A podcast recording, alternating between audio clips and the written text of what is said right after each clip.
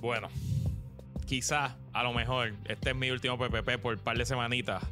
Porque a lo mejor esta semana es la semana en que me convierto en papá, pero aunque sea mi último PPP por un par de semanas, no va a ser el último PPP porque en este podcast contamos con el mejor y más confiable internet de Puerto Rico, internet de aeronetpr.com. Así que no importa quién me sustituya, la realidad es que usted nos va a estar viendo y nos va a estar escuchando gracias al mejor y más confiable internet de Puerto Rico, con más de 20 años sirviendo al sector comercial con un servicio 100% local y una conexión de internet rápida, confiable y con una estabilidad comprobada. Aeronet tiene las soluciones que los negocios puertorriqueños necesitan.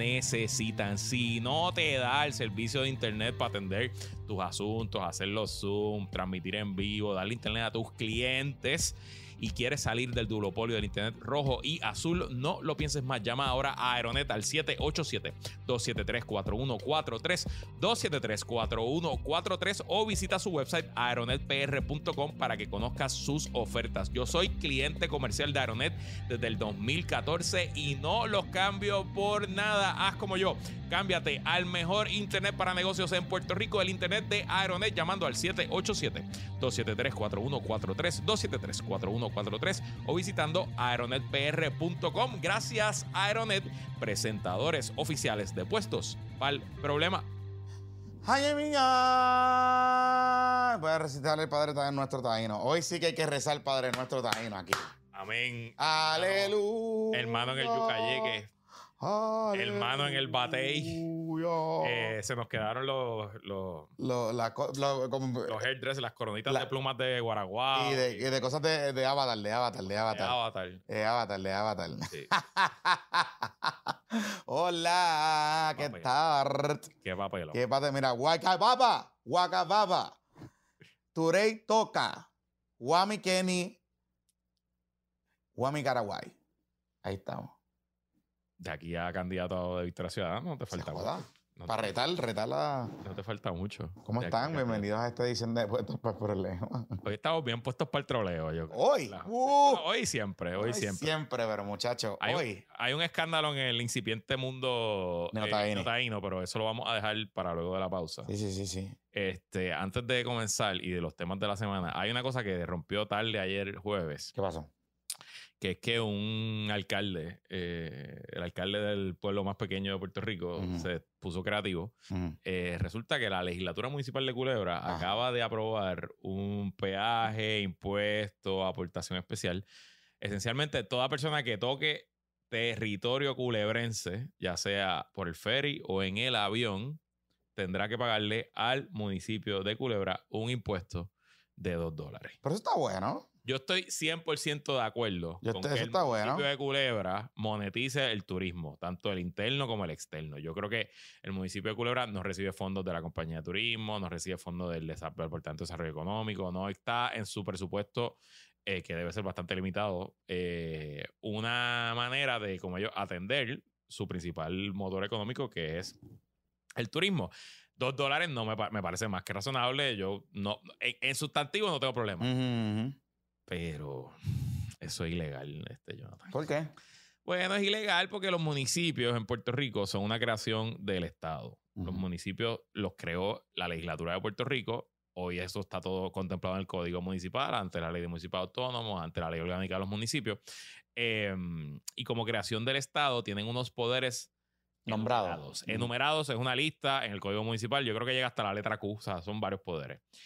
Y entre esos poderes no está el poder de imponer este tipo de impuestos. No sé si tú recordarás, William, Bueno, yo me acuerdo del cha- el, El primer, el chavito de primer Willy. impuesto, el chavito William de Willy. Miranda Marín, Ajá. que en paz descanse, él impuso su sales tax de un chavito y ese sales tax iba camino al tribunal a ser invalidado. Lo que pasa es que cuando se aprueba la ley del IBU y se aprueba esa reforma contributiva de esa época, se legaliza Exacto. el chavito municipal a todos los municipios, pero es una ley estatal la que crea el chavito municipal. El CRIM, que lo hablamos en el episodio pasado y que lo vamos a volver a hablar hoy, eh, pues sí, los gobiernos cobran el impuesto al Claro. inventario y el impuesto a la propiedad, pero es porque una ley eh, de la legislatura le da esa facultad. Digo, o sea, no sé, y me corregirán si me estoy equivocando, pero tú no puedes eh, implementar cuánto el porcentaje que tú vas a cobrar el impuesto en tu municipio. Sí, pero dentro del margen Ah. que te da la ley. La ley Ajá. le dice a los municipios, tú puedes cobrar la patente municipal de vo- volumen de negocio, creo que es desde 0.05 hasta 1.5. Y Entonces hay municipios que cobran menos, hay municipios que cobran más y juegan con ese, con ese por ciento, pero no se pueden salir de los porcientos que la ley les establece. Ajá. Ok. Por ejemplo, si el municipio de Culebra, que desconozco, administra la playa Flamenco, la playa más La, el balneario, el la- balneario, el balneario, ajá. pues ellos bajo su bajo el, Pueden eh, cobrar la entrada. pueden cobrar la entrada porque Exacto. en las facultades de un municipio está administrar sus recursos y si él está Y levantarle y levantar el chavito. no habría problema de eso. Al igual que hay municipios que cobran la basura, porque entre las responsabilidades de los municipios está. Sí, hay un municipio que a comercial le cobra la basura. Exacto. Y hay, hay municipios como Carolina que a, las- a todas las casas y urbanizaciones que se construyeron después de tal fecha en Lo los está 80, cobrando. cobran. No, pues, pues. O lo, lo privatizaron. Lo que dice es que tienes que contratar tu compañía privada. Exacto. Exacto. Y, y, pues ahí eso está más que permitido. Pero esto tiene ese problema y ese problema local adicional, yo creo que tiene un problema constitucional ¿Por qué? de la Constitución de Estados Unidos que establece que los impuestos tienen que ser uniformes alrededor de toda la nación americana y pues tú no puedes cobrarle un peaje a la gente que cruza de New Jersey a, a, a- Nueva York. y el otro problema que va a tener en verdad es de operacionalizarlo. O sea, Digo, no es tan difícil porque son dos puntos de entrada. Sí, tú, pero puedes eso vale. parquear- tú puedes parquear un empleado municipal Pero- 24-7 en el aeropuerto y en el muelle. sí, pero está bien, pero y hay mucha gente que va en botecito para allá. Ah, bueno, esos son los botecitos. ¿Me entiendes? Los muchachos, los muchachos que le Pero gusta los de los botecitos son 10 o 20% es como mucho. El resto de la Sí. gente llega en ferry y en, y en avión. Este, wow. Digo, Así que hay que, hay que pasar a aduana y enseñar pasaporte. un facilities fee, un facilities fee. Sí. Sí. Vamos a ver, vamos a ver si los amigos de la legislatura municipal de Culebra consultaron con un abogado. Yo tengo, yo le hubiese recomendado uno, pero pues está trabajando con el gobierno. Mm, buen abogado, buen abogado. Saludito al, al amigo.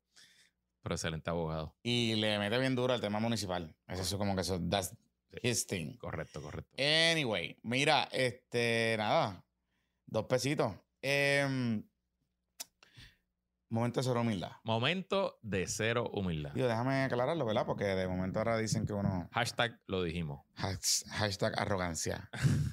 este, lo dijimos. En el último episodio, nosotros les explicamos aquí todo, todo, todo- bueno, toda la información que se tiene a través de fuentes, ¿verdad? De los delitos que pudiese estar enfrentando Mariana Nogales por el FEI. Una de esas, lo que más me llama la atención es que en la conferencia de prensa del Movimiento Victoria Ciudadana no mencionaron nada. De la sustantivo de la acusación. Nada. Correcto. Eh, dijeron que era una patraña política, que la cosa, ¿verdad? Chévere. Sin embargo, en el media tour de Manuel Natal, Que vino contigo.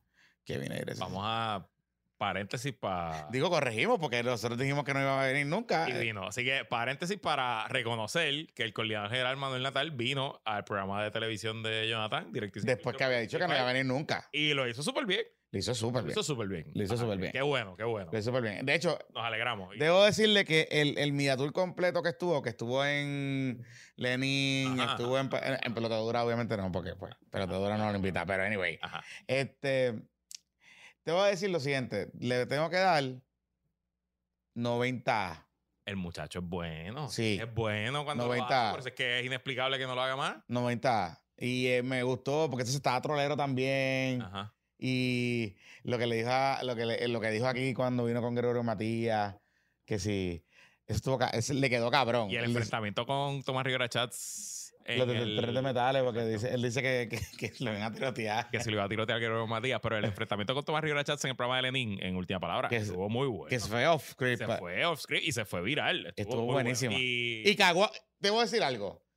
Mm, Tommy se cagó. Tommy se cagó. Y no sabía, estaba como. Que como que cagando, cagando. ah, Tommy se. La primera vez que yo veo a Tommy cagado. De Es la primera vez en muchos meses que la iglesia de Manuel Natal estaba alzada en las redes. Estaba Estaban, estaban, ese es mi gallo. Ese, ese". sí, Y- sí, sí, los muchachos hizo- estaban. hizo. Y, tenían razón, o sea, tenían razón para estarlo, porque en verdad lo hizo cabrón. Lo hizo bien, Lo hizo muy bien, lo hizo muy bien. Y fue a todo el mundo, fue a todos lados, etcétera. Este, pero, curioso, porque Habiendo dicho eso. habiendo dicho eso, el amigo Manuel Natal, eh, cuando viene aquí a Directo y Sin Filtro, yo le hago una pregunta específicamente casi al final del programa. Y le digo, mire, usted ya ha visto o conoce si es cierto que potencialmente los cargos que va a enfrentar Mariana Nogales son relacionados a, issues contributivos. o cosas contributivas. Y Manuel Natal dijo que sí. No solo dijo que sí, él dice, sobre la información que nosotros hemos visto en Mariana Nogales, nosotros entendemos que ella no ha cometido ninguno de los actos que se les va a imputar. Sobre los familiares, eso es otro asunto. Y las empresas, eso es otro asunto. Y es interesante porque es en el único momento del Media Tour que él distancia una cosa con la otra y habla de los cargos, porque en la conferencia de prensa nunca habló de los Digo, y cargos. claro, es, es porque tú sabes la información. Claro. O sea, a esa hora el podcast no había salido, pero ya lo habíamos grabado y ya tú tenías la información de que los cargos incluían a la mamá y Ah. incluían temas de taxes, que de hecho, el día después, en entrevista que se fue de Media Tour, la presidenta La Nidia FEI, Nidia Cotovilla. Cotovilla lo dijo, adelantó que la mamá iba a ser parte de la Sí, sí, sí. Y la empresa también. Y la empresa. Este, así que son delitos contributivos y de hecho, José Javier Lamas el viernes, en el panel de Guayavera, añadió que incluye temas de room tax. Ah. Oh. que incluye room tax, pero que eso está al día y que todo el mundo, y que el- las cosas habían pagado room tax. Así que yo sé que muchos de ustedes hatean por ahí, nos escriben cositas en los comentarios. Este, hay uno ahí que se llama Tony Presidio en YouTube, le mando muchos saludos. Ajá. Un besote, parece que es pipiolo o algo así. Ajá, ajá. Este, que dónde está la evidencia y qué sé yo. La evidencia, calma, calma piojo, que ahí Perne llega. El miércoles, el martes o miércoles, es la, la- la radicación de los cargos. Así que ahí sabremos si estamos bien o estamos mal. Pero por lo que ha dicho el propio Movimiento de Victoria Ciudadana, vamos bien. Así que lo dijimos. Lo dijimos. Porque las fuentes están aquí. Y te acuerdas que señalamos el martes que nos parecía curioso que ni Betitito Márquez ni la senadora Ana Irma Rivera habían formado parte de la, de la conferencia. Eh, no recuerdo si leímos las expresiones de Betitito aquí. Yo creo que no, pero hay expresiones tanto de él como de Ana Irma Rivera. Así que voy a leer primero las de su compañero de delegación en la Cámara. Betitito, Betitito. que eh, votó a favor del informe de la Comisión de Ética que le impuso una multa de dos mil dólares y una reprimenda pública. Y que, y tema. que, que- y, y que de hecho, eh, debo decir, yo creo que nosotros lo mencionamos en el podcast en ese entonces. A Betitito se buscó un calentón dentro de Victoria Ciudadana por votarle a favor de ese informe. Eh, y yo creo que fue lo correcto que él le votó a favor. O sea, no- n- yo no creo que él debía haberle votado en contra del informe. O sea, yo creo que le votó a favor eh, para que se le impusieran las multas porque era lo más razonable. Mm. Y, si, y, y el argumento detrás de todo esto es, si nosotros somos distintos y diferentes, cometimos un error, tenemos que Claro. levantar las manos y pues tenemos que asumir las de lo que es, es. es un hecho que ella omitió información en su informe de ética que después lo arregló, pues está bien, pues pagó. Y por eso es que yo, y me, me- me reafirmo lo que dije el martes, si la acusación es solamente por eso, me parece una acusación completamente floja, inverosímil y, sería otro papelón del FEI. Pero bueno, la información que tú has provisto aquí y que ha sido confirmada es que es más que eso, así que habrá que ver. Pero volviendo, eh, esto fue lo que dijo en las redes sociales. Esto fue una grafiquita. Mi posición sigue siendo que esta controversia solo debió tener una repercusión ética como ya la tuvo elevar esta misma controversia a un procedimientos criminales excesivos e inmeritorios. Una vez más, el FEI pone en tela de juicio su credibilidad con acusaciones que parecen tener motivaciones políticas. Confío en que la representante Nogales podrá defenderse efectivamente y disipar esta nube de señalamientos que le siguen lanzando. Así que, pues, más o menos, solidaridad, compañera, estamos contigo, pero no se tiró de pecho, no se tiró No, de pecho. no, no se tiró en manos de fuego Correcto. eh, sobre Mariana Nogales. Oye, que, que en la conferencia de prensa, yo no sé si tú te percataste, Bernabe estaba haciendo unos gestos Así, no me fijé. que parecían y decía, ¿por qué él está tocándose la cara tanto? Yo no vi la conferencia, yo, vi la- yo leí las notas, pero no vi la conferencia como tal. Y entonces era como que, ok, pero está dormido, el muchacho está dormido, no bebió café. O sea, como que no sé. Entonces, vamos a Ana Irma. Ok, Ana Irma hizo expresiones ayer jueves, o sea que dejó que pasara un tiempito. Son expresiones largas, no las voy a leer completas, son tres párrafos. Ella pues empieza diciendo, ¿verdad? Que su, empieza su solidaridad con la compañera, que todo el tiempo que ha tomado la investigación del FEI le quita re- credibilidad, igual que mandar a la presidenta del FEI por ahí a darle entrevistas también le quita credibilidad. Pero el último párrafo es el importante, ese sí lo voy a leer completo. Con la información que tengo hasta ahora, entiendo que la representante Nogales no ha tenido intención criminal, pero sabemos que ella y al parecer su familia enfrentarán una situación legal complicada. Mariana ha sido una voz fuerte y valiente en favor de causas importantes para Puerto Rico y espero que pueda tener el espacio para enfrentar esta etapa con esa misma fortaleza. Por mi parte, esperaré poder conocer los pormenores de las denuncias y los procesos en regla 6 para expresarme nuevamente. Exactamente. Eh, qué interesante, ¿verdad? Eso es una respuesta de una abogada. Expresidenta del Colegio de Abogados y Abogadas y Abogadas. Una abogada con calle, una abogada que conoce cómo Se bate el bate el cobre, Y que no ha visto toda la información. y que obviamente no ha visto toda la información. Entonces ahí es que yo tengo varias preguntas. Pregunte. La primera. Yo puedo entender Póncheme, póncheme ahí, Pepito. yo, ahí, yo puedo que- que entender qué Victoria se fue, A lo Loki Road. se fue full con ella, Ajá. porque ella es su caballita, ella es su prospecto, ella es una. Yo, yo creo que de los cuatro electos, ella es la más que ha noticias generado, que ha adelantado asuntos, que se ha yo creo que ha sido la más efectiva. Y obviamente, pues eso tiene un valor y, el- y el- y para el partido es importante defenderla. Eh, pero, ¿cuánta información compartió realmente ella con el partido? Porque si son acusaciones wishy-washy, whatever, perfecto. Van a salir súper bien. A lo mejor es un no causa como el rey de Puerto Rico y ese día salen inflados de allí, lucidos, mandan un email, recogen 10 mil pesos. Pero si las acusaciones son de años de no pagar impuestos, si eh, la acusación del Estado va a decir que le deben cientos de miles o millones al Departamento de Hacienda, si las acusaciones van a demostrar que esto es un patrón que duró por muchos años y que es imposible que la legisladora, la representante no lo supiera, pues se puede complicar el asunto. Mira, hay algo que, yo- que es importante y que lo pregunté, le he preguntado a un par de personas por ahí y un poco va en la dirección de lo que, de lo que tú estás comentando. Ellos hacen referencia a que el Comité Nacional Ciudadano, no sé cómo se llaman las siglas de verdad, el, que eso es como el Politburo, o el J Council, Ujú, ujú. algo así, tomó una determinación de apoyar a Mariano Nogales en una asamblea el domingo Ok. pasado. Sin embargo, la información que yo tengo y que he podido averiguar con un par de personas es que básicamente se presentó ahí un caso donde se alegaban algunas cosas, pero que todo estaba relacionado a la información que la representante había omitido y se concentró todo en la querella de Gregorio Matías y en la querella de Tomás Rivera Chats. Recuerden que ese es el argumento que usa Victoria Ciudadana. Ujú, ujú, La Victoria Ciudadana dice que todo esto comienza más allá del autorreferido, porque Tomás Rivera y Gregorio Matías hacen un referido al FEI. Lo que no te dice Victoria Ciudadana es que el comi- la comisión de ética, el informe que votó, que votó este Betitito Márquez a favor, incluía un referido directo al FEI para que investigase el- el- los hallazgos de la comisión. Eso dice el informe, Corillo. O sea, vamos a asumir que en efecto el FEI se motivó por Tomás Rivera Chats y por, y por Gregorio Matías. Perfecto. No hay ningún problema.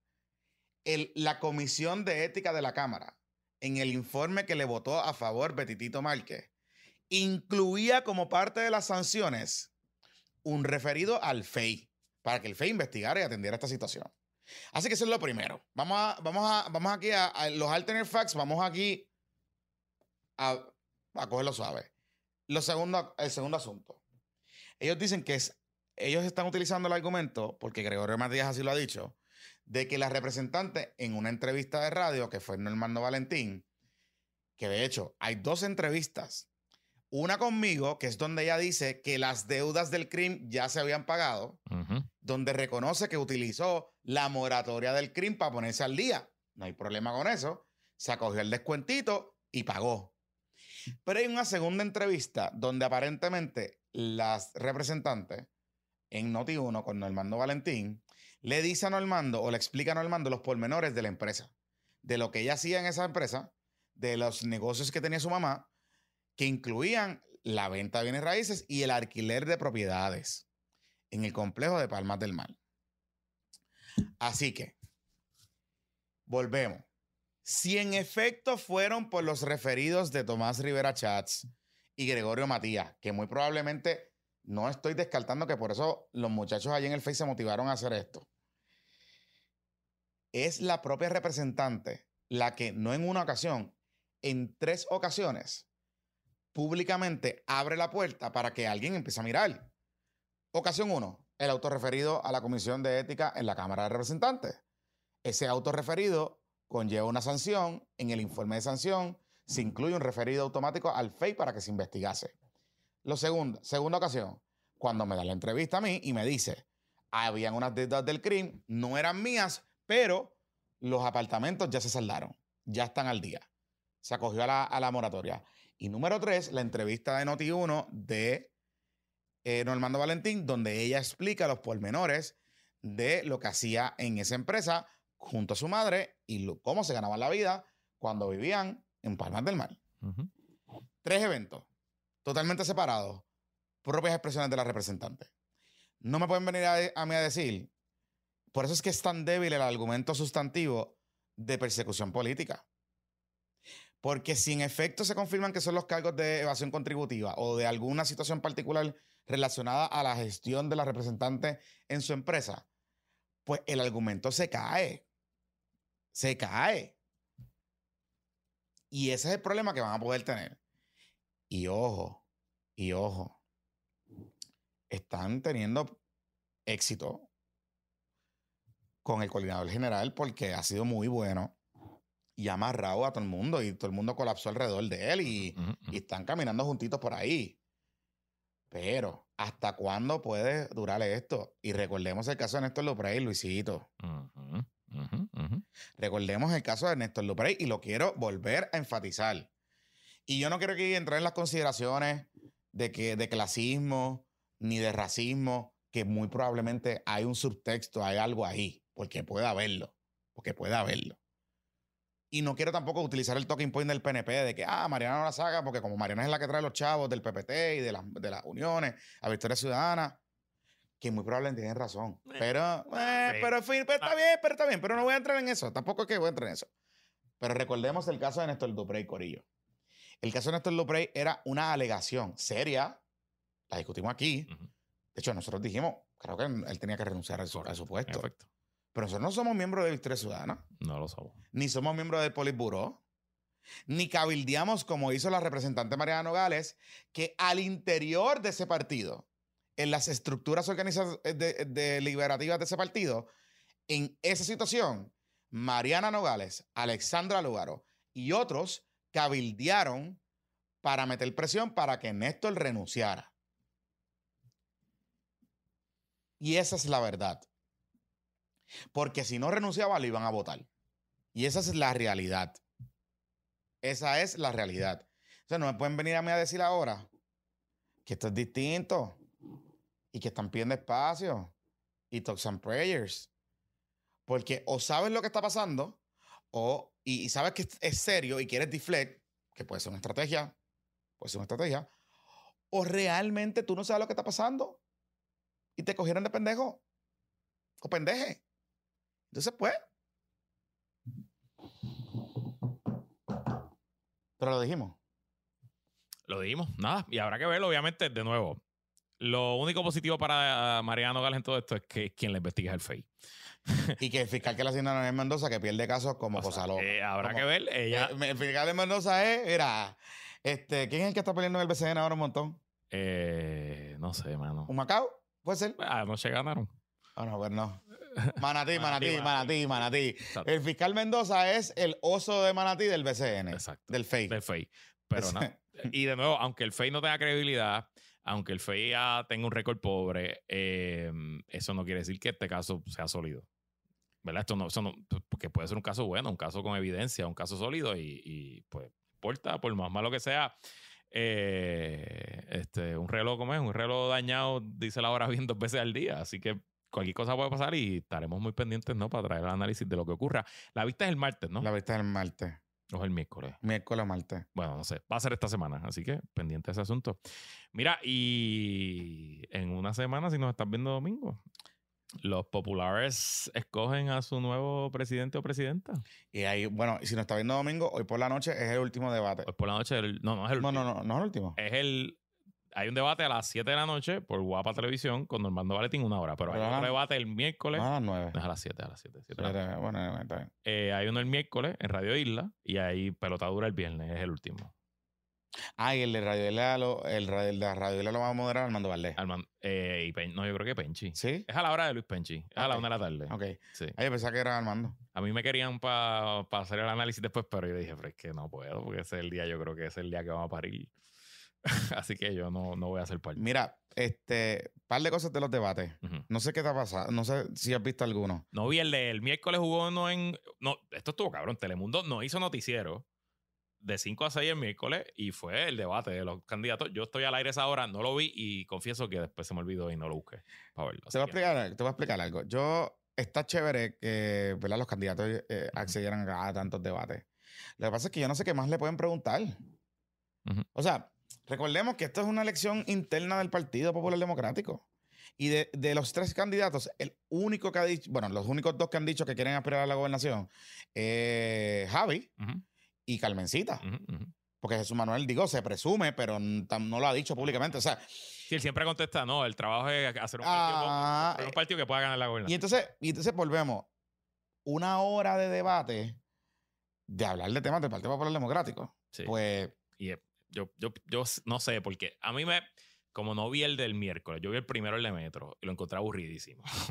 Eh, y el. Así que yo me dejo llevar por lo que dice mi comunidad y mis redes sociales. Obviamente, el algoritmo mío, pues es un algoritmo muy popular. Yo tengo. ¿cómo que se llama el chat ese de los populares? Ese el que, Diálogo Puerto Rico. Diálogo de Puerto Rico. Eh, y le- les puedo decir que por lo menos el internet que yo veo en mi teléfono, nadie estaba hablando del debate Ninguno. después. O sea, ni siquiera los populares estaban hablando del debate el día después. No sé qué rating habrá tenido. eh, habrá que ver qué tipo tiene. Pero yo creo que aquí ocurrió un poquito un arms race, eh, una guerra armamentista entre los canales. Como que uno cuadró uno y todo el mundo cuadró otro. Pero yo no sé si darle una hora de prime time al Partido Popular en el 2023 es una buena es decisión una buena decisión. de televisión. No sé, no sé, pero pienso también que, es un- bueno, es una buena decisión desde el punto de vista corporativo, del, del- porque recuerden que haces un debate y te pautan los medios allí. O sea, te pautan los candidatos. Pero ni pautaron mucho tampoco. Y de hecho, Guapa, porque pregunté en una campaña, Guapa tiene una regla de que no se puede pautar ni 30 minutos antes, ni durante, ni 30 minutos después. O sea que Guapa no lo está haciendo por la pauta. No sé. Yo cada vez pienso que, cada vez, cada semana que pasa y cada debate que veo, pienso que van a votar menos gente que la semana Eh, anterior. Ayer se calentó un poquito la... Se ha ido calentando poquito a poco. Empezaron... eh, están lo- lo- las redes de Javi corriendo gráficas de Anaudi con Jesús Manuel. No Eh, joda. Sí, sí, pero bueno, eso es normal. Si no lo hace Javi, lo va a hacer Rivera Chats. Eh, entonces, eh, por otro lado, el alcalde de Coamo, Tato García Padilla, Salió y le tiró un cantacito. le dio un cantacito a Javi. Y Tato no es muy. a- Tato le ha dado un par de cantazos a Javier. Ellos son vecinos, así que... lo- Sí, pero han tenido problemas. Pero Tato es el vicepresidente de la Asociación de Alcaldes. Exacto, pero- Entonces, eh, él dijo que, que Javi ha usado la Asociación de Alcaldes para asuntos personales.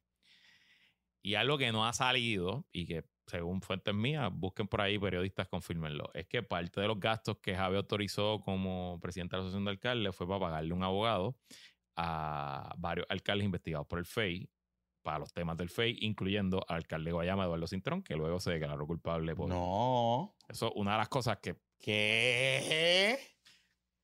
eh, O sea que. Wow. O sea que el gallo compró su apoyo por defensa. Pues no sé, o simplemente decidió que era una buena uso de fondos de la asociación pagarle a abogados privados a, a miembros de la marca. Pero en la, en la asociación tú puedes. O sea, el presidente de la asociación puede aprobar así gastos, sí, porque sí. Pues yo presumo que sí, después de aprobar el presupuesto, seguro, sí, claro. Digo, a lo mejor va a la junta, yo no sé, honestamente desconozco cómo es la gobernanza interna ahí adentro. Hay una junta de alcaldes que son como 8 de los qué 40 papelón. eh, y ahí votan. Así que yo por ahí es que va la cosa, nada, se está calentando. Pero yo sigo pensando que aquí no votan, esto no pasa de 30 mil personas. Me sorprendería muchísimo si ¿Tú crees que llegan 30 mil personas? Yo no sé. estoy siendo optimista que llegan a 30 mil personas. ¿Y Jesús Manuel no ha tirado a, a Luis Javier? Bueno, o sea, Tato, Tato Tato es- está Tato. con Jesús, así que yo presumo que. Tato, no, que estaba coordinadito. Que O sea, que es un, que es un, es un surrogate. es un- Exacto, exacto, O sea, que exacto. no. Eh, en los ataques no se han, no se han sacado sangre en, lo- en los debates. No. Ninguno. Está tanto bastante, No. bastante. Bastante aburrido. Bastante aburrido, sí. Bastante aburrido, porque los tres son muy flat. Y lo que te iba a decir, que incluso ni siquiera el dinero se ha visto. Yo he visto cositas en las redes sociales, vi que Javi tiene unos billboards y eso, pero eh, no hay anuncios en televisión ahora mismo. O sea, ahí estamos a- o sea, se supone que ahora ya tú estuvieras al aire. Mínimo 15 días, 20 días. Eh, pero nada, veremos, veremos cómo se Lo que pasa es que yo, lo que lo que yo no sé, digo, o sea, es un buen ejercicio de hacer una elección como esta, ¿verdad? Para, que, para tú le- Ujú. inyectarle sangre a la, a la base. Ujú. El problema es que yo no sé si, si, si al final es tan y tan y tan y tan y tan y tan, y tan papelón Que que termine debilitando. te, te haciendo un cantazo adicional. Exacto, termine Eso te debilitando la posición del partido. Un candidato que gane, cualquiera de los tres que gane, entra a esa presidencia totalmente de- debilitado. Y pues olvídate de alguien que lo pueda retar en una primaria. El PNP va a montar a caballito. Y me pregunta Fabián aquí en el chat que si voy a votar. Y sí, yo, mi plan es votar. Yo, obviamente, depende de la situación con mi, con mi niña y mi esposa, si, si hay break. Pero Pero pide voto adelantado. no, no hay break ya. Yo creo que eso ya cerró. Pero, o sea, eso me tomará 20 minutos de salir un momento de casa, ir y volver. Eh, así que sí, sí, mi plan es ir a votar. Eh, así que nada, veremos. No sé si voy a estar aquí para el análisis contigo, pero a lo mejor puedo estar por teléfono. De hecho, eh, nos hicieron un acercamiento. A lo mejor lo- tengo que hablar contigo ahorita. Este, porque a lo mejor hacemos algo en conjunto. ok. Eh, regresamos a casa. Pero Uh. eh, interesante algo, este Luisito Marí, este que te iba a comentar sobre ese asunto. ¿Por qué tú vas a votar? por Jesús Manuel. Que de- Sí, yo por Jesús. Jesús es mi amigo. Nos conocemos hace demasiados años. Yo, obviamente, no tengo nada particular contra el alcalde Villalba ni contra Carmen Maldonado tampoco, pero Jesús es mi amigo, así que no. By way, a Carmen Maldonado, ella sí se llama el Carmencita. Sí, le dicen Carmencita. Sí, o sea, pero ella dice que ella. No sé si ella se dice. Es que mí me- me ha estado bien curioso que le, to- siempre que hablamos de, que hablan de Carmen Maldonado, que sea Luis Vega Ramos o lo que sea, Carmencita Maldonado. Y como que chiquiteándola tanto, no sé. Es que suena. Ah, una de las. eh, Suena medio, man- suena medio raro. uno de los análisis Digo, pero si ella, si ella misma. ¿De esto? Uno de los análisis del debate que nos envió eh, un- una persona que fue miembro de este podcast, Alejandro Manuel Sobrino, no sé si te acuerdas de él, eh, que él me dijo. Pero, pero ese es el mismo que es gemelo de, de la trinchera. Ese mismo, ese mismo. Ah, ok, Eh, ok, ok, pues, me Ok, dijo ok. sobrino que el gran ganador fue Pablito porque básicamente los tres candidatos buscaron 18 maneras distintas de dropear el nombre de Pablito en medio del debate. Y decir que junto a Pablo José Hernández, junto a Pablo José Hernández, junto a Pablo José Hernández. Que, Oye, te tengo que contar. Sí, es que, que está Bueno. chévere eso. Este. ah, Ok, mira. eh, tengo que preguntarte y tengo que comentarte algo que me estuvo curioso. Me escribieron un par de gente, lo busqué y lo escuché y dije: ¡Qué interesante! Parece que hay un poquito de Noticiero Wars. Ah, sí. Sí. Debe ser como analista Wars. Analista Wars. En Telemundo. Ah, sí. Sí. Y es que el. La llegada de Lenin y el programita de Rivera. Yo sabía que había, yo sabía que había como un poquito de drama con ese asunto. Había escuchado, había escuchado el rumor de que los amigos este Pavón Roque y Carlos Díaz Olivo, Ajá, que que son también anielistas, pero que están por el día, por el están en el daytime. está en el, el noticiero de, la- De las 11 11 y, y creo que con con Alexandra. Alexandra, al mediodía. Y que pues ahí están, y qué sé yo, estaban un poquito enchismados porque cuando llegó Lenin, esencialmente no los metieron en el cruz. En el corredor. Y en el corillo está pues los de abajo, Ajá. Anabel, este, todo el mundo. Eh, los políticos todas esas cosas. Anabel, Alejandro. todo. Ajá. Y que parece que ellos estaban bajo la impresión de que eh, iba a ser como que todo un cast. Ok. Oye, yo también pensaría lo mismo. Claro. Estoy en prime time, está, Ajá, está ajá, cool. ajá. Entonces, ¿qué pasa? Que esta semana, cuando fue el debate de primera pregunta de los candidatos a la gobernación, ellos me. me. me- ellos empezaron a analizarlo. eh, y lo que dice y escuché es Pavón Roca hablando bien despectivo del debate Así. de su canal. Ok. Eso fue una porquería, una chapucería. Y dije, Mm. qué interesante está esto. Y me empecé a averiguar. Ujú. Y hay dos cositas. Tío, Pavón nunca ha sido tímido en, darle fueta a sus propios medios. Sí, pero no le. Bueno, Dale, dale. eh, dándole fuerte a cancela. Ajá. Dame este- la info. Ajá, ok. Eh, dos cosas aquí. Uno, esto tiene un poquito de background. Recuérdense que Pavón Roque y Carlos Díaz Olivo están en Guapa. Y en un momento dado ellos salen y se van para Telemundo. Pero estaban en Guapa y entra eh, Ángel Rosa. a- Ángel Rossi y Leo y Aldrich. Leo Aldrich. Ajá. luego que Lenin se va y no sé qué, que no renuevan el contrato a Leo Aldrich, a Leo Aldrich va para Telemundo. Aunque Leo Aldrich está contratado por Tony Mojena. Ok. Hay En- como un rumor en, en Radio X, que hay como un rumor de que están grumeándolo para meterlo después, para, Para cuando venga el de año político de elecciones. Y entonces eso como que ha generado un poquito de, de dramita, Ok. de chisme.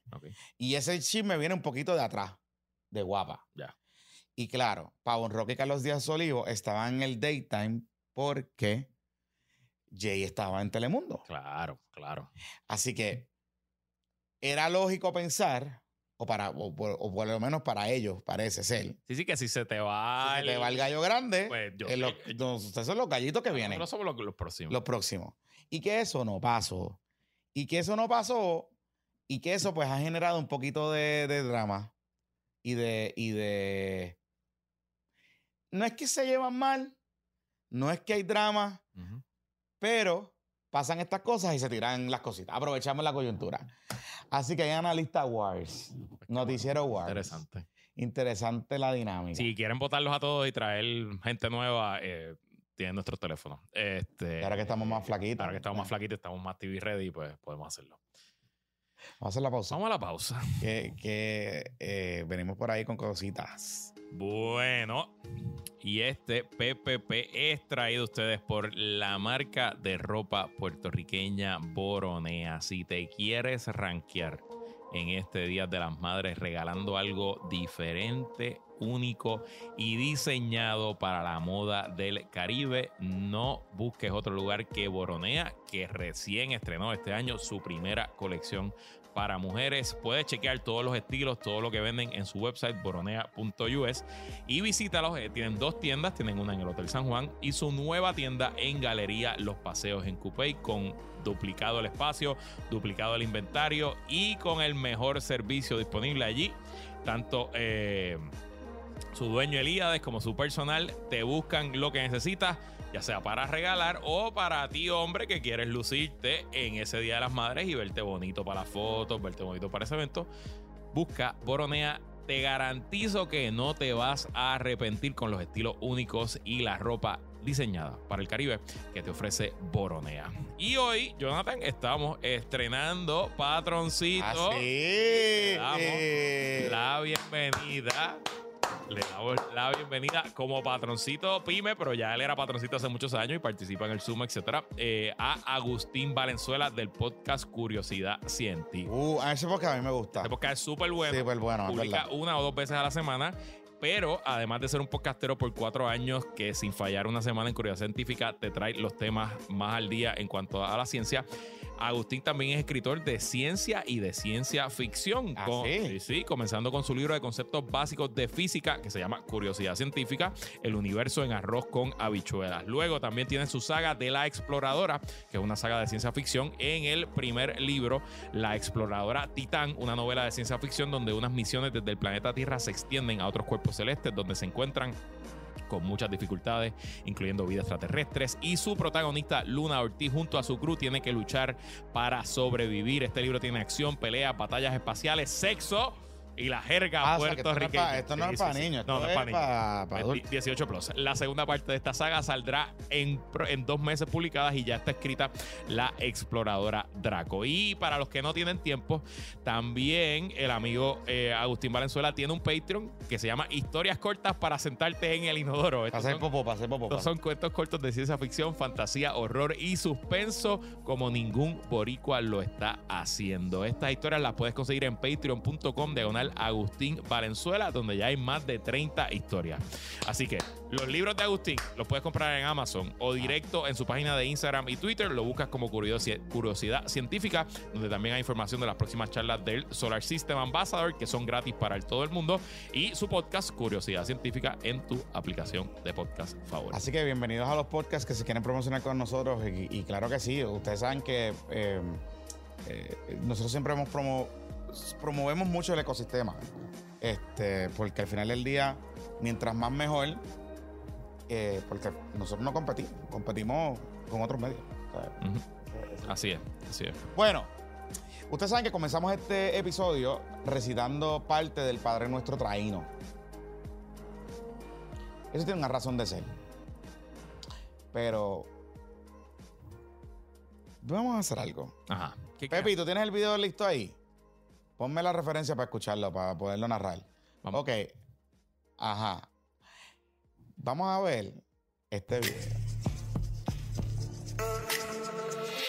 Obviamente este... This is the story of people who have been asking for many years why should we believe the writings the colonizers left behind more than we believe the oral history our grandparents told us? esa historia Ese señor no, se no, llama no se Cacique del creer. Para Huracán. nosotros no, no la creemos porque la escribió un- una persona que vino, invadió, masacró. La realidad de nuestra historia ha perdurado, ha perdurado en nuestro pueblo, en nuestro Esto es el coreano en nuestras montañas. Y eso ha, ha durado hasta el Cacique día de Huracán. hoy. And then scientists did DNA studies that backed some of what Pepi, they already vente para acá. Comenzaron a llamar. ¿Por qué comenzamos este segmento así? Porque me entero Ajá. esta mañana Ajá. en un portal de noticias. Ujú.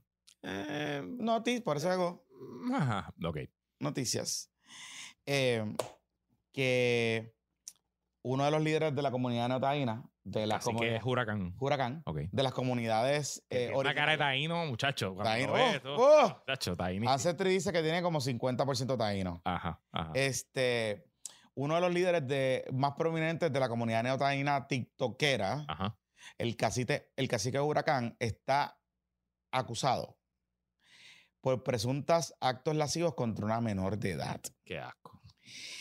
Este Se señor, creía casi que de verdad entonces. exactamente, este señor, según los actos que se reflejan en la querella, el 19 de octubre del 2020, el llamado cacique Huracán formuló un llamado a la unidad del pueblo taíno de Boriquén. Desde ahí que fue que empezaron todos los derivados estos de los tiktokeros y todas esas cosas. y qué sé yo. Ujú, ujú. Y Huracán, Huracán es de una familia de Utuado comprometida con, el, con el- la custodia del acervo taíno. Ahora, hay una orden de arresto. Escuché. contra el cacique del movimiento indígena Jíbaro Boricua. Esta orden de arresto se remonta porque aparentemente este señor molestó sexualmente a una menor de 12 años en hechos que se alega se remontan a tres semanas atrás Wow. y es la abuela la de la niña, según constan informes policíacos de la Policía de Puerto Rico, hay una querella. El número de querella es 2023-207-01-158. Y el nombre del cacique que se registra ahí es Rafael Báez Adorno. Según el papá de la menor, Héctor González, él dice, el tipo tiene una orden de arresto y no fue a su vista. Tengan cuidado, ya que se le acusa de agresión sexual contra una menor y se está escondiendo. Reside en el área de Camuy. De verlo, notificar a las autoridades, protejan a sus niños. Lo están buscando y ya le dijeron que es un lechón pedófilo. Wow. Estos hechos pues tienen a la comunidad tiktokera y originaria de Puerto Rico indignada. Yo les voy a decir una cosa. Y Paréntesis. sí, La niña eh, víctima era parte de la comunidad neotaína, ¿no? O sea, que no es que es algo que fue dentro de la comunidad. Ok, está bien. bueno, está Digo, no sabemos. que No sea- sabemos que por este momento. Claro, claro, claro. Ajá. Mire, ¿qué nosotros hemos dicho aquí siempre? Cuidado, cuidado con usted santificar a personas, ponerlas en un pedestal. Son personas, somos seres humanos. Estamos propensos a delinquir, a cometer errores, a papelonear, a ser enfermos sexuales, a hacer muchas cosas. Pero lo más curioso de todo esto es que aunque dice que hay consternación de la comunidad neotaína, yo estaba buscando en, en TikTok, que es donde la comunidad neotaína Ahí, utiliza... ahí es que yo ahí es que ellos encontraron santuario. dominan, dominan. Sí, sí. Eh, y no ha habido expresiones de esta comunidad. Y es lo mismo que hablábamos ahorita de Victoria Ciudadana. Si usted tiene que bajar línea de que aquí hay un abuso contra nuestras indígenas, contra nuestras mujeres taínas, y que vinieron estos malandros cabrones españoles y abusaron de ellas. Tienen un caso de un cacique, o un llamado cacique. Autodenominado cacique. Autodenominado cacique. Neotaíno, donde, se, pues, donde la policía dice que tiene evidencia de que se ha eh, acusado de actos lascivos contra una menor de 12 años. Pues yo espero que la comunidad neotaína lo expulse.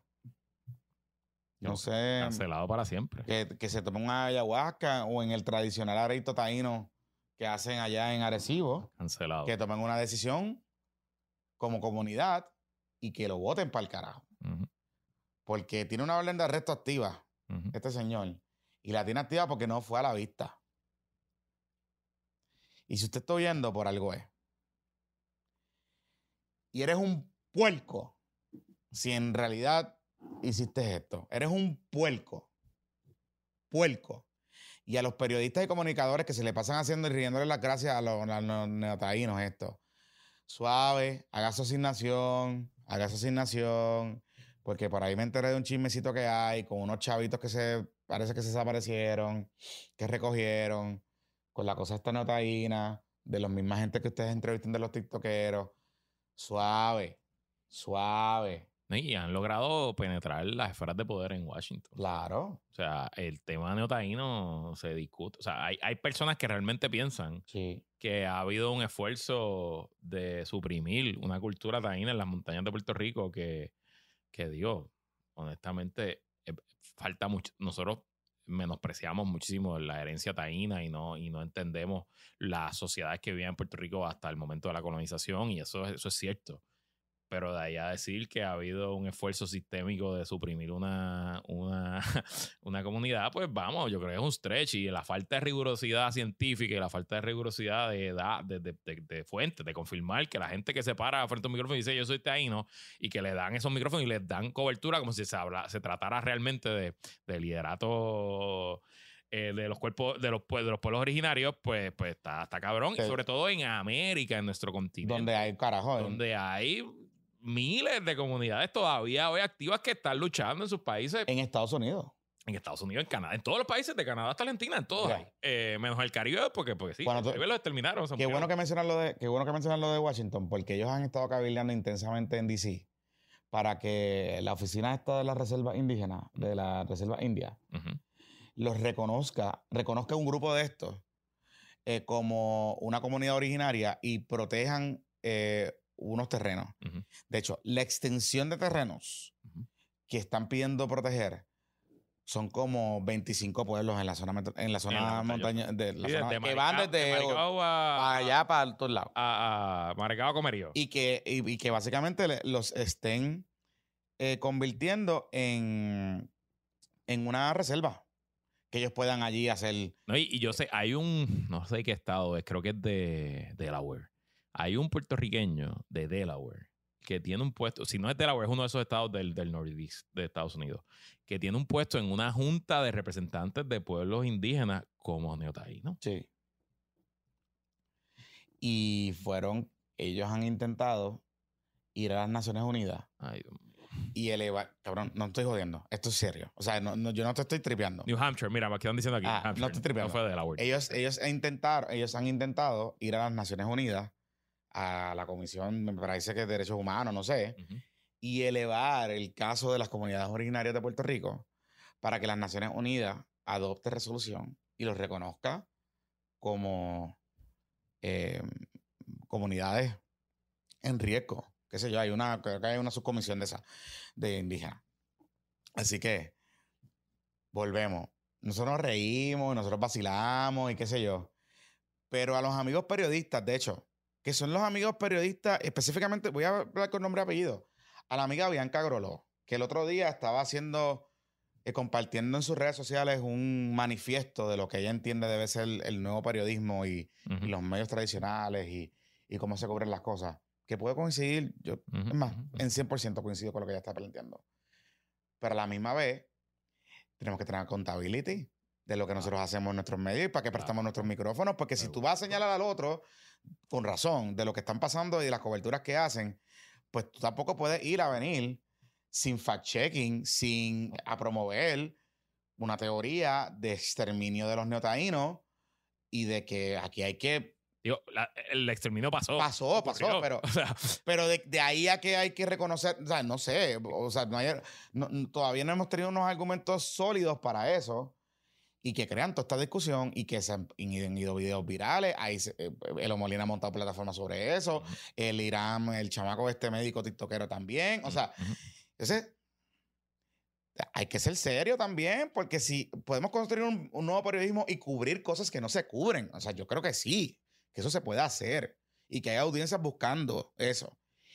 Y tú puedes darle voz a los neotaínos tú y lo enmarcas dentro y ojalá haya investigaciones científicas y si nos pueden probar, o sea, se puede estar. No, y hay, hay, hay, hay, cosas, hay cosas pasando. Hay y, cosas. Y, el tema genético de que Puerto Rico, gran parte de la población todavía tiene un por ciento de. de, de, de, es verdad. Y lo interesante de ese, de ese tema genético es que cuando se mira el origen el, creo que el 99 y pico por ciento de los genes taínos que se han encontrado en los habitantes actuales de Puerto Rico eh, vienen por las madres, por las mujeres taínas, porque a los hombres los mataron todos y a las madres, a las mujeres las violaron o las hicieron esposas. Entonces, pues, pues explica, eso nos da contexto claro, de, la colonización. Pero de ahí a brincar a, que los taínos, necesitamos, bueno, digo, si quieren abrir un, un casino en Maricao, a lo mejor eso, eso puede ser una buena idea. En plano, debe ser un desastre, pero eh, it's a stretch. Y, volvemos, o sea, cubremos, podemos cubrir el tema, traerlo a la, discusión, pero enmarcado correctamente dentro del contexto que se necesita discutirlo. ¿Entiendes? Contexto histórico, contexto cultural, de, blanqueamiento de la historia, de todo ese tipo de cosas. Mira, aquí está el nombre del boricua neotaíno. Se llama Carlos Cardona, es miembro del New Hampshire Commission of Native American Affairs. Mira, Hablando de noticias interesantes hoy. Por ahí viene el verano. Sí. Y usted sabe, si usted no escucha hace tiempo, usted sabe que el verano no solo es que se pone caliente, es que el verano, gracias a nuestro sistema robusto de energía, trae consigo los famosos eh, relevos de carga y apagones. Mientras va aumentando la temperatura, va aumentando el uso del aire acondicionado, y pues va aumentando estos relevos de carga que de sopetón dejan sin luz a cientos de miles de abonados alrededor de Puerto Rico por distintas zonas porque pues las plantas no producen suficiente, así que hay que desconectar el área porque si no se decae el sistema entero y eso ocurre. Y no es casualidad que verano tras verano es que aumentan las protestas antes contra energía eléctrica, ahora contra Luma. Y si usted busca las noticias, cuando peor el gobernador Pierluisi se ha visto con el tema de Luma, es usualmente en los meses de julio, agosto, septiembre. Cuando votan a los directores ejecutivos, es ahí. Y es cuando votan a los directores ejecutivos. Y si nos vamos después de, de vamos cuatro años atrás, usted va a encontrar que probablemente los directores ejecutivos que les pican las cabezas es en la época del verano.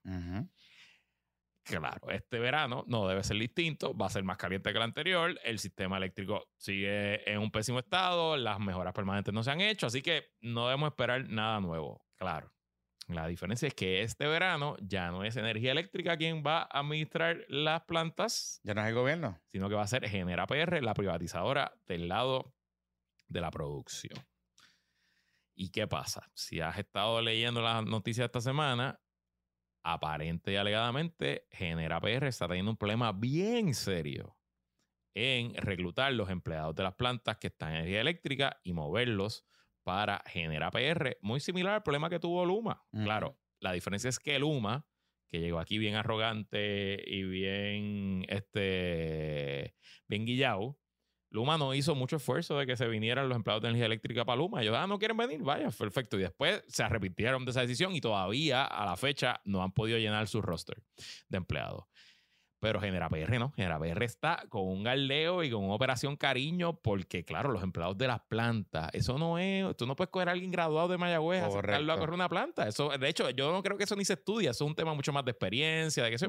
Y si tú tienes una persona que lleva siendo operador en palo seco por 25 años, pues tú quieres a ese tipo porque ese tipo se conoce esa planta para arriba. Y, las y recuerden que las plantas que le hemos hablado aquí en un sinnúmero de ocasiones, las plantas de Puerto Rico ya no existen en ningún lado del mundo. Correcto, exacto. Las plantas de Puerto Rico, la tecnología de las plantas de Puerto Rico es. Excepto sentido, eh, los técnicos estos son como si fueran reparadores de maquinita. Correcto. Imagínate tú ser un técnico de maquinita. Correcto. Pues no hay, no hay técnicos de maquinilla nuevo. Cuando se muere el último, se murió. Eh, y un poco, pues ese, ese es el asunto.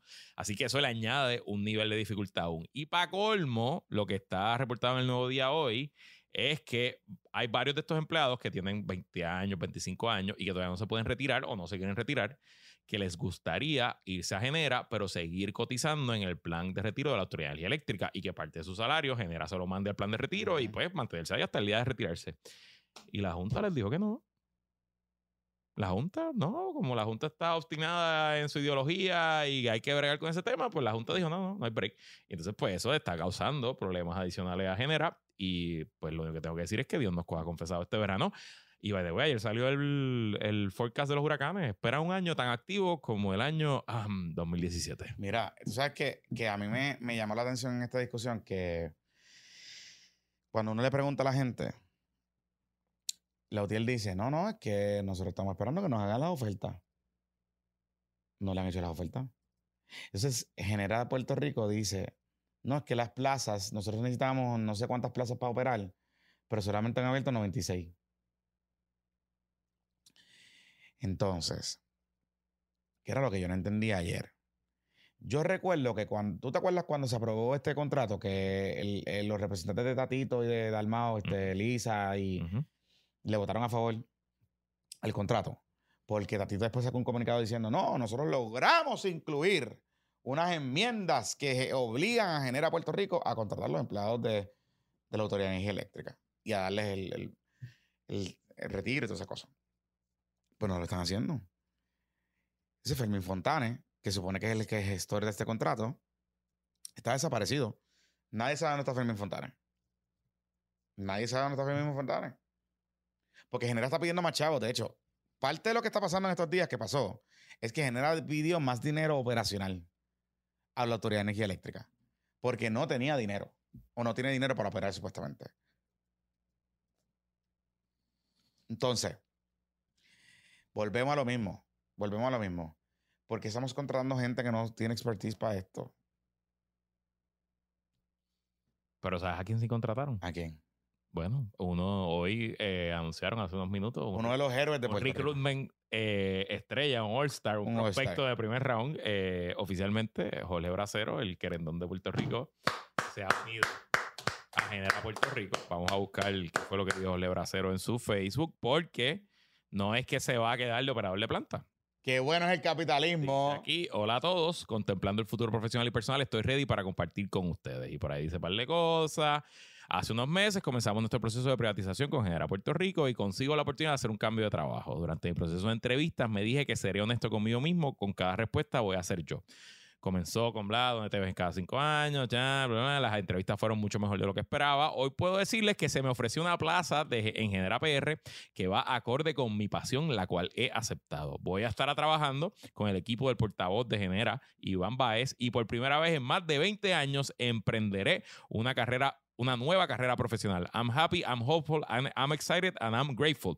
Más adelante le daré detalles de qué haré oficialmente. En la mañana de hoy firmé mi oferta y espero felizmente el primero de julio para comenzar una etapa nueva en mi vida. Así que presumo que será portavoz, que estará en el equipo de comunicaciones. Sí, bueno, y, eh, nosotros lo habíamos dicho aquí, que eh, es una buena. Eh, que Bracero es uno de estos tipos que tú puedes contratar para que, para que sean portavoces. Hay algo que me llama la atención. Eh, Jorge Bracero. Mire, no tiene que darle explicaciones a nadie. Seguro. Ese, ese, ese comunicado que usted hace ahí, qué bueno, oye, nos estamos enterando y, y, todo el mundo está cubriendo la noticia porque he visto que la han levantado por ahí. No le tiene que dar explicaciones a nadie. No le tiene que dar explicaciones a nadie. Usted ha compartido, porque sabemos, sabemos su estrés y sus vicisitudes con los horarios de trabajo que usted tenía como operador de las plantas porque usted, él lo había comentado en un momento dado y él es papá también y no sé qué. Oiga, esto es una decisión de usted personal y qué bueno que Genera Puerto Rico pudo reconocer que tiene talento dentro de la empresa, independientemente lo que cualquier persona pueda pasar. Pues eso es una buena práctica que hayan podido identificarlo usted y lo cojan para ser portavoz, yo creo que es una excelente decisión. De acuerdo. Y para usted también. O sea, a nivel personal, presumo que va a tener más chavito, un horario más cómodo. Este, así que, eche para adelante. No tienen, y este siempre, se lo digo a la gente que, que hace, se pone como influencer, se pone famosito en las redes. Usted no tiene que darle explicaciones a nadie de las decisiones que usted toma a nivel personal o profesional. A nadie, a nadie, ni, ni justificarla. A nadie. Nadie va a venir a salvar. nadie va a venir a pagarle sus cuentas, nadie va a venir a cuidar a sus hijos, nadie va a, a ayudarlo en su estado emocional. Usted haga lo que usted tiene que hacer y lo que su conciencia y su corazón dicte. Si usted va a ser feliz haciendo eso, hágalo. Yo sé que es el miedo, yo sé que, yo sé, inclusive, yo sé que el liderazgo de Lutier en un momento dado, Bracero lo veían como problemático porque Bracero tenía mucho más efectividad comunicando que Ángel Figueroa Jaramillo cuando era presidente. Ujú. Y eso yo lo sé, eso me consta. Y que eh, había no solo presión de la gerencia, sino también presión de, de- de sus compañeros unionados. Pero ya, y qué bueno que consiguió esa oferta, pero miren, no tiene que darle explicación a nadie. Se joda. Yo leí ese comunicado y decía, pero ¿por qué él está haciendo esto? Ah, porque nosotros pusimos una parte nada más, pero abajo tiene proverbios chinos y todo. Ah, no, no, no, es un- son esto cinco párrafos. Son sabes. diez párrafos. Esto es como cuando, Sí, sí, sí. cuando la gente renuncia, eh, que sea como en- o, hacer tu nuevo trabajo, un internado, eh, y lo pone así como que Ajá, tú ajá, dices, ajá. Digo, es un post de LinkedIn en Facebook. sí, está bien. Pero nada, felicidades a Bracero y buena movida Genera PR. Ese Iván Baez es un tipo bien capaz. Es Y no un solo tipo eso- que sabe, no solo sabe eso hacer que- las cosas. No solo eso, que Iván Baez, recuerden, Iván Baez era el portavoz de Walmart Correcto, y de la Asociación de Comercial de Ataque Walmart. Correcto. Pero que, ajá. correcto. Y Iván Baez estuvo cocoteando en los medios Por décadas. por 20 y pico años. Sí, sí. O sea que es un tipo que tiene mucho oído en tierra y que, Tipo de pierna. y que mueve, juega piernas. O sea, que nosotros, de hecho, lo habíamos dicho aquí. Y hay gente que en el chat lo había criticado. Ah, pero Iván, que sabe de energía, pues probablemente no sabe nada. Enchufar la luz. Pero, pero, de comunicación sabe. Y de comunicación de, de empresas complicadas. Como y que la gente tiene mala opinión de que la gente tiene mala opinión de ella, Exacto. pues, pues, yo también, si yo hubiese gobernador a Puerto Rico, también lo contrato. Seguro. seguro Así sí. que, qué bueno, qué bueno por Jorge, Jorge Bracero. Espero que le hayan dado buenos chavitos, buenos beneficios y que, y le vaya bien. merece, Se los merece. Y que, Y le vaya bien, y que le vaya bien, y que le vaya bien. y que esté ready para el calentón que le viene, porque cuando. Ah, porque ahora sí. Ahora no puede criticar. Cuando venga el primer relevo de carga y vayamos toda la página de Facebook, Me cago en la madre, Jorge Bracero. No, eso es lo que van a decir. No, pero yo, no, no, yo, pero todo el mundo. Este, welcome to the calentón. mira, y no haga como los cangrejeros que bloqueen los comentarios. Dejen los Welcome to the comentarios. calentón. Vamos a leer los cangrejeros ya mismito. Una última noticia antes de despedirnos. Bien. El Senado finalmente colgó A Pritz. a la, a la nominada para Martínez. Puerto Rico Innovation and Technology Service, que es básicamente la oficina de lo que antes era el CIO, el Chief Information Officer del gobierno de Puerto Rico. Nanel Martínez fue colgada sin ningún tipo de proceso, sin ningún tipo de vista pública. No, pero y fue colgada por capricho, simplemente porque, por sus cojones, por los porque el cojones. Senado Popular no la quiere, porque el Senado Popular no quiere a nadie ahí, porque ese bizcocho de los contratos de, de tecnología, que son 600 millones al año, eso es como cinco veces más los contratos de publicidad y como cuatro veces más los contratos legales. Todo el mundo habla de los contratos legales de publicidad, pero en verdad el bizcochito chulo y bonito, eh, los contratos de tecnología, pues eh, los cabilderos de las compañías de tecnología que son gente de alto poder y de alto acceso al Senado popular PNP a, a todos los senados. Siempre estos temas de tecnología han encontrado Sí. escollo en la legislatura, sobre todo en el Senado. Sí, sí, sí. sí, Pasó sí. en, la en el, en el cuatrienio de Alejandro, pasó en el cuatrienio de Ricky, ahora está pasando en este Y cuatrienio. cuando logran confirmar a alguien, están cuchillándole bien cabrón Y los este es el años. segundo que le cuelgan y gobernador Pierluisi no le van a confirmar a nadie. No envía a nadie. Usted puede buscarse a, a- a, este reencarnación de Steve Jobs. O sea, Bill Gates puede salir de retiro a venir a ser el CIO del gobierno de Puerto Rico y el Senado no lo va a confirmar. Y no lo va a confirmar, así que haga como hizo con Volker, póngala ahí a hacer como asesora y Exacto. que corre la cosa, y ya está. Y al que también, pues, sí que nos duele, este eh, fue colgado. Bueno, retiraron el nombramiento oficialmente. El luchador. Nominado secretario del DACO, el licenciado Irán. Sí, pero ahí, ahí yo no me acordaba, Luis, Ajá. que en verdad le están cobrando. No, pero a ese, ese yo sabía que lo iban a colgar. Ese, yo te- ese no tenía break. Porque Irán Torres se ha dedicado la última década a ser el tonto útil de cualquier interés del PNP para mandar un comunicado de prensa contra los populares. O sea, no importa lo que sea, si se tropezaba un popular en una acera, salía un comunicado de prensa diciendo, mira, ves, te tropezaste porque no arreglaste la acera. El licenciado Irán Torres Montalvo y por ahí se iba. Y tú ha- hagan cualquier búsqueda de Irán Torres, no sé si Él le Montalvo mandó es por los peajes, Ajá. demandó por los, le pidió, demandó creo que a Zaragoza por los reinteros, Sí, sí, sí. demandó a... Ah, él, tuvo, él tiene una demanda, él tuvo una demanda contra las compañías de celulares, todas. Ajá, Este, y, pero la que le buscó el calentón de verdad ajá. Fue una impugnación que él hizo. Él radicó una demanda esencialmente impugnando el proceso de confirmación de Maitor o no. Ah, y esa fue wow. la demanda que el Tribunal Supremo, no, cabrón, hasta aquí. Hasta aquí, hasta aquí, hasta aquí. Y cogió y le bajó Le dijo, esto es una mierda, esto es frívolo, papá, papá, papá, y le voy a imponer multa por, por temeridad. Y le metió 5 mil pesos en multa. Este, entonces, esa fue lo que usaron para incluirla en el informe. Y entonces, pues ahí se lo limpiaron. Así que gracias por los meses, estuvieron buenos, nos divertimos. Gracias por ser parte del póster y del tema de lo que fue los PPP Awards. Porque Así que pendejo los detallistas, the way. nunca te olvidaremos en este podcast. Eh, gracias por tanto. Estamos al lío. Porque los están llamando en estos días, no quieren coger el teléfono. Bueno, pues sí, ya, qué carajo, se le acabó el Listo. Mira, eh, puestos para los cangrejeros. Vamos a hablarle por para lo que. Siempre querimos a René, siempre estamos bien contentos con nuestro gerente general. Wow. Te voy a decir algo. Ajá. Digo, y, y ahí nos buscamos un calentón de los ya- de los de los eh, atléticos atléticos llorones, que Ajá. son los, los atléticos llorones, el licenciado, los magníficos, qué sé yo. Ay, whatever. Eh, los llorones que sí, ah, que ridículos se ven con la de esto. Ok, porque el martes jugamos en... Nosotros escucharon el podcast, Jonathan se desahogó, hablamos un poquito de todo el descojón que hay en el equipo, el tema de votar a Pibi, etcétera. Y el martes fuimos, no solo nosotros, No, no, espérate un momento. Un- Nosotros, un cojón. cojón de abonados y abonadas. O sea, nosotros éramos, nosotros somos 26, pero habían... Pero había gente, cojón y, y de con cosas elaboradas. Ajá, había gente que llevó t-shirts, o sea, gente que... O sea, hu- hubo gente, para que usted tenga una idea, hubo gente que fue, se hizo una camisa con la cara de, de de René René, el gerente. y René renuncia. Y se sentaban detrás del banco. Y se Eso sentaba detrás del banco, o sea, que te- se veía en la cámara, los tiros de la cámara, eso, se veían los Eso tipos. pagaron los abonos de 1.500 pesos. Y- Eh, y- o sea esto, esto, this is a, this was a thing. En verdad, me gustó, porque es la primera vez que la, que la fanaticada está heavy. Ganando, dimos una pela, ganamos por 31 y nunca paramos de gritar. Entonces Saúl, que, que llevaba para el juego que no había podido ir, Ajá.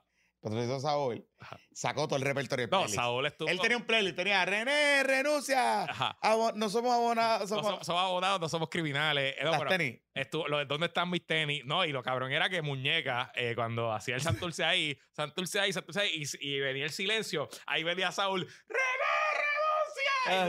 esa- Exacto, exactamente. Este, Y ese, estaba, ese día estaba René, estaba Noah, estaba todo el mundo. tantos ahí. Y nos, Ajá. nos vieron eh, haciendo esas cosas.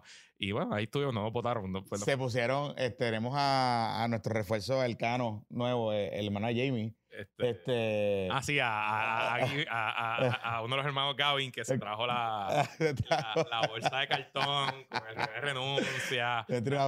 Nada, anyway. Pero la realidad es que el equipo reaccionó, le dimos una pela a Fajardo. Yo, por yo 30. tuve que poner un tuit de reconocer que René tenía razón, porque Y- le dimos una 31 y ayer le ganamos a Bayamón. y le ganamos a Bayamón. Le ganamos Sufre Platanero, sufre Loren, sufre Maimón. Le ganamos a. Bayamón. Eh, rompimos el maleficio desde Por poco le parte, por poco Stockton le partió un tobillo a Moe, a De- Captain Moe. Este, En el 2014 no ganábamos en Bayamón, así que. mira, te tengo que decir que Y los vaqueros vienen el lunes al por eso.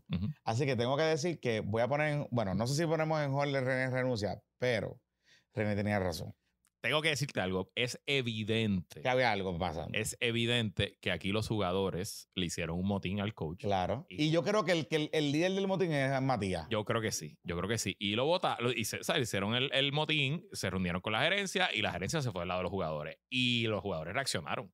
Claro. Porque al final del día, los fanáticos estábamos allí bien encabronados, haciendo al gerente general pasar un momento difícil. Y te tengo que decir que él estuvo allí todo el juego, No él que fue a la mesa, no él estuvo eso, allí, o sea que, No solo eso, que el, que él el- aguantó el que el calentón. gerente general después del juego usualmente se va a la cueva No de la cuevita no, no fue, esta vez no fue, fue. no fue, nadie fue. Nadie fue. O sea, ellos sabían que el calentón estaba. Y los jugadores pues les reaccionaron. Así que... Entonces yo, es que en verdad, eh, yo hablando con un par de gente allí en la bancada y en los chats, este, porque Ángel Matías dio una entrevista, creo que. Cliff, qué sé yo, y algo de la cultura y que, y que Pibi decía que, parece que él alegaba que Pibi no estaba acostumbrado a dirigir en esta liga. Ajá.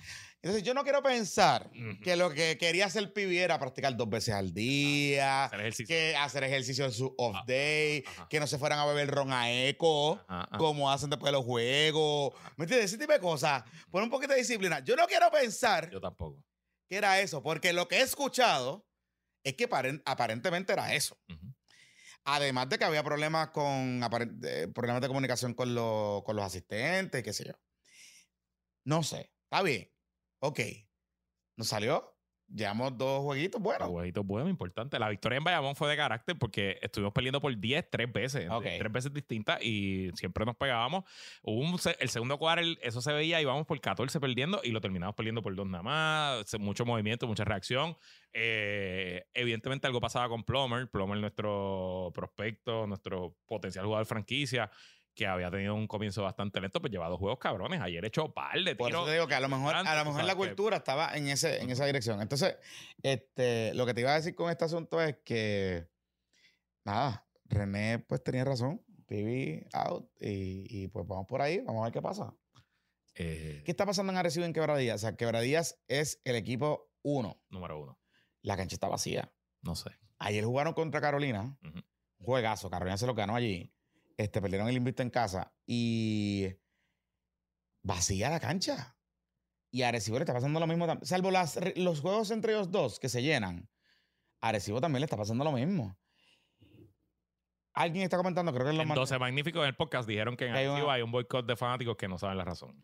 Yo me imagino y puedo pensar que es el precio de la taquilla. Puede ser. Porque el precio de la taquilla está un poco más Y caro. eh, toda la cantina está más cara. Está cara. Santurce, está O sea, la empanadilla y las taquillas están más caras que en Santurce. Ujú, ujú. Y Santurce es una plaza grande, o sea, metropolitana, pero Arecibo, una plaza más, más limitada. Y, y Quebradilla no me extraña tanto como yo Mm. he ido a muchos juegos en Quebradilla. Quebradilla tiende a ser así. La asistencia en temporada Sí. regular, aunque tenga el mejor equipo, no, ellos tienden a ser así. Eh, eso es más un tema de playoff y de las rivalidades y qué sé yo. Y estoy seguro que la, que la asistencia en esta temporada está mejor que el año pasado. Sí. Bueno. Este, digo, the way, eh, Quebradilla es el mejor equipo de la liga y tienen exactamente el mismo récord que tiene Santurce en casa, 8 y 1. Nosotros hemos peleado un solo jueguito en, San- en, en Clemente. que fue primero que que Sheldon fue Mac que Sheldon Mac nos dejó pegados. y ya Sheldon Mac no está Así. en Carolina. Tenemos a Carolina, este sábado vamos a Carolina. Sábado vamos a Carolina. Y el lunes recibimos a Bayamón y después tenemos a Ponce el miércoles. Y las cangrejeras en voleibol femenino eh, están en la papá. final ya. Están en la final ya. Este, todo el mundo quiere que sea naranjito, pero naranjito está bien apretado. Este, así que vamos a ver qué pasa. Amigos, que la fuerza nos acompaña. ¡Ah! Espérate. Ajá. Espérate, cabrón, espérate. Ajá. Dame un break. Dame un segundo. No nos podemos ir. No nos podemos ir. Déjame buscar la canción aquí. Porque los Knicks ganaron. Ajá, los Knicks ganaron, los Knicks pasaron. ¿Para contra quién van ahora? Vamos con segunda ronda con Miami, que va a estar dura. Uh, va a estar duro, pues a mí- Eh, empieza el domingo, de hecho, por ABC Puerto Rico. Ah, este bien, jueguito, jueguito que usted lo va a poder ver por ABC Puerto Rico. Si usted no tiene cable, pues lo ve por antena local. Pues busque, cómprese una antena y va a coger la señal en el 5.1. Eh, así que vamos, vamos de camino por primera vez en 10 años a la segunda ronda. Este, y pues estamos regocijados. Pon los seis segundos para que no, no coger el Estamos regocijados. no coger el copyright strike. Mira, estamos regocijados. Regocijados. Y yo no sabía que nuestro pedía era Knicks. Ah, así pues, que, pues ah, mira, son también. A ver, estamos, estamos, estamos regocijados. Mira, mira, mira, mira, mira aquí. Yo no sigo la NBA, pero si, si la siguiera, de aquí. ¡Eh! ¡Eh! Ya, túmbalo, que nos va el copyright. Túmbalo, túmbalo, túmbalo. ¡Nos vamos! Cuídese, Corillo, nos vemos. Ay, Dios.